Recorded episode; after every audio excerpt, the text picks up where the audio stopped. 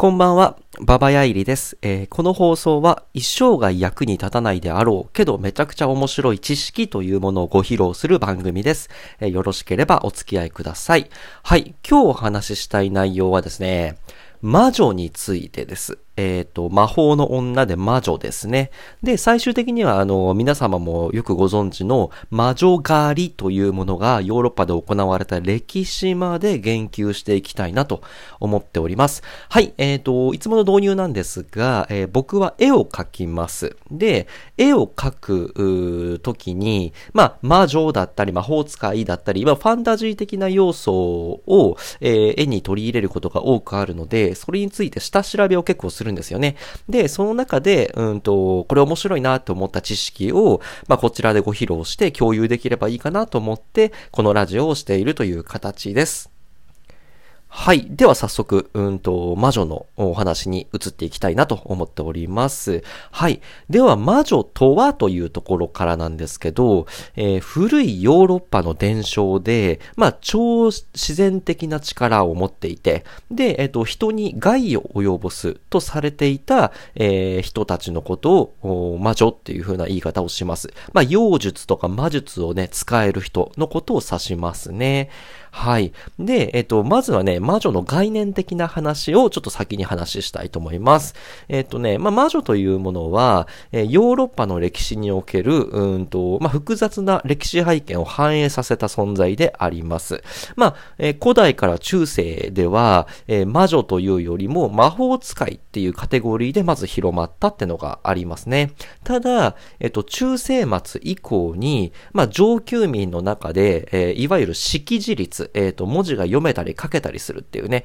えー、識字率がそれなりに、えー、広まった、えー、増えた、えー、結果、まあ、魔女論者によって、まあ、今の黒いローブを着た女性へという魔女のね、えっ、ー、と、魔女像みたいなものが広まっていった。で、まあそこからね、まあ魔法使いと魔女っていうのが区別されていったってとこですね。で、その後に、うんと、まあ近代の民間伝承に魔女が残っていたり、または、メルヘンの中の魔女像みたいなもので変化していったりと。で、まあ、さらには19世紀以降には、まあ、魔女というものがね、まあ、ある種のロマンチックである、まあ、メルヘン的であるっていうね、まあ、おとぎ話の中に出てくる登場人物みたいな位置づけで発展していったと。ただ、その裏には非常に悲しい歴史が実は、あるんだよって話をしていきたいと思います。で、まあ、具体的に魔女ってね、えー、じゃあ何なのっていうね、ところを、えー、具体的に説明していきたいと思ってます。えっ、と、まあ、中世晩期、15世紀ぐらいになるると、えー、悪魔と契約を結んで得た知識、えそれの知識とか力とかを持って災いをね、えー、呼び起こすものみたいなものが魔女として、えー、故障されるようになりました。で、えっと、魔女とは、えー、悪魔に従属する人間であり、まあ、悪霊、デーモンって言われますね。デーモンとの性的関わり、性的交わりによって、えっと、契約を成した女性のことを指すというのが、え、最初の、うんと、始まりでした。で、まあ、超常的な、え、魔力や人を害する力を、えー、授かったものが、えー、まあ、こういったね、悪霊とかデーモンとか悪魔とかから授かったものが魔女であると。で、魔女への、えー、害悪っぽい、まあ、ネガティブな悪魔的なイメージは、まあ、魔女裁判が盛んに行われた16世紀から17世紀の、まあ、近世ヨーロッパ社会において、うんと、まあ、非常に重要な、あと、まあ、社会現象であると。で、それが先ほど言ったみたいに、えー、識字率が、えー、広まったことによって識字層を中心に広まっていったって話ですね。で、えっ、と、魔女のね、特徴をざっくりと言うと、えー、まあ、女性が、えー、と悪魔と交わることで魔女となるとか、えー、または魔女はほうきにまたがって、空を飛んで、サバトと言われる魔女の集会に参加したりするらしいです。で、えっ、と、魔女は悪悪魔の力を借りて、まあ、作物とか家畜とかに被害を与える存在であると。で、えっと、魔女はね、えー、体のどこかに契約の印、まあ、タトゥーみたいなものが、うんと、彫られていて、そこは痛みを感じないとかって言われたりしますね。あとは、えっと、魔女はね、うんと、カラスとかフクロウ、ヘビ、えー、などを召使いとしていると。で、多くの魔女は、えー、黒猫っていうのを聖なるものとして飼っているとされました。で、まあ、それが転じて、えー、黒猫が魔女の最大の使いまであるとされている。で、全く根拠ないんですけど、12月25日の夜に生まれた女の子は魔女となるというふうに、全くでもはもない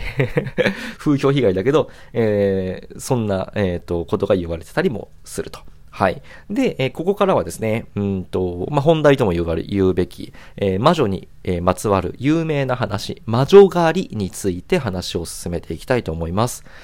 15世紀から17世紀のヨーロッパ諸国において、まあ、多くの人々が、えー、魔女の権威をかけられて、で、宗教裁判によって、えっ、と、まあ、処刑されたっていうね、えー、そんなことが社会現象として200年近く続いたっていうのがあります。それが魔女狩りです。で、当時は、えっ、ー、と、悪魔と交わり特別な力を授けられた、えー、人っていうのが、まあ、ある種権威にかけられて魔女として、うんと、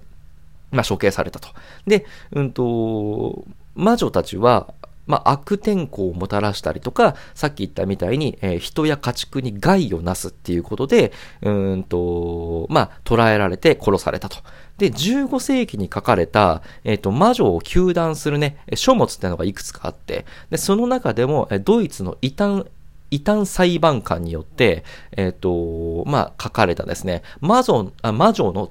土と、土ってあの、えー、金槌の土ですね。1486年に書かれた魔女の、えー、土という、えー、書物があります。これは魔女狩り、魔女狩りの手引きまあ、魔女狩りのやり方について詳しく記したっていう書物で非常に有名です。で、えっと、魔女の土っていうその本は、まあ、15世紀の印刷革命に乗じて、まあ、ヨーロッパ諸国で広く読まれることになると。で、ドイツにおける魔女裁判の本格化に非常に影響したというふうに言われてます。で、えっ、ー、と、魔女狩りのね、えー、まあ、最盛期であった16世紀から17世紀にかけては、えっ、ー、と、フランスの法律家、えー、ジャン・ボダンっていう人が書いたですね、魔女の悪魔表意、1580年に書かれた書物が、えー、すごく広まっていた。で、これは魔女への悪いイメージを煽る悪魔、そもそもの原因たる、元凶たる悪魔について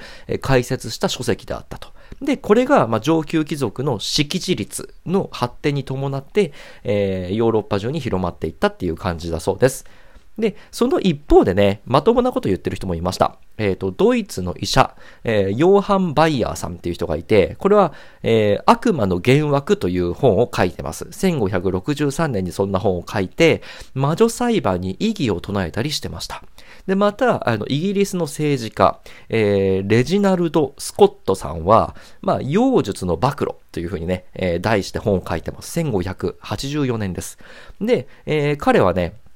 えっと、魔女に対してね、権威的な、えー、見解を示していて、えー、まあ、魔女裁判とか魔女の処刑ってどうなのっていうふうに、まあ、提唱していた。えー、そんな声もあったんですが、まあ、200年間ぐらい、えー、魔女裁判、魔女狩りというのは続いたって話ですね。で、まあ、実際に魔女と名指しされた人たちが、まあ、どのような人々であったかについては、まあ、地域やね、個々の魔女裁判によって異なる、から、なかなか一般的に喋るっていうのが難しい。ただ、告発された人は、えっ、ー、と、まあ、非常に多くいたって話ですね。で、女性であるとは限らなかったらしいですね。えっ、ー、と、裁判の記録に基づく統計によれば、えっ、ー、と、まあ、西欧では、おおむね、えー、女性が多い傾向にあったけれども、北欧ではね、男性の方が多いっていうね、あの、魔女裁判にかけられたのが男性の方が多かったって地域もあったと言われてます。で、多くの地域で、えー、犠牲者は、貧しい下級階級の人が多かったそうです。さらに、うんと、まあ、魔女ってね、えっ、ー、と、おばあちゃんみたいなイメージがあるかもしれないんですが、えっ、ー、と、まあ、高齢の女性が非常に多い傾向にあったと。で、えっ、ー、と、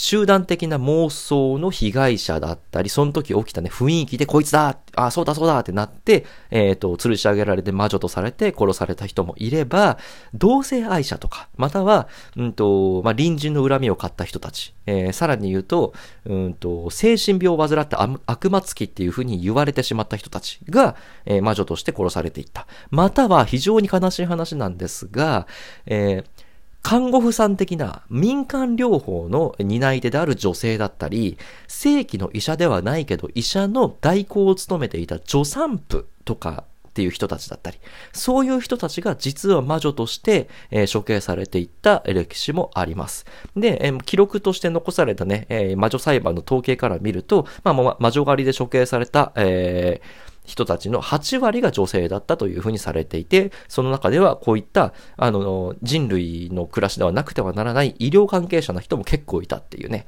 そんなあの悲しい歴史を持っております。で、まあまとめなんですけど、まあ僕らはね、えっと、魔女を題材にした漫画とかアニメとかっていうのを結構楽しく見たりとかしています。で、まあメルヘン的なイメージでね、えっと、魔女という存在をね、エンタメとして楽しむことがあるけれども、えっと、まあこういう悲しい歴史っていうのがあったことくらいは覚えておくと、まあ、社会的な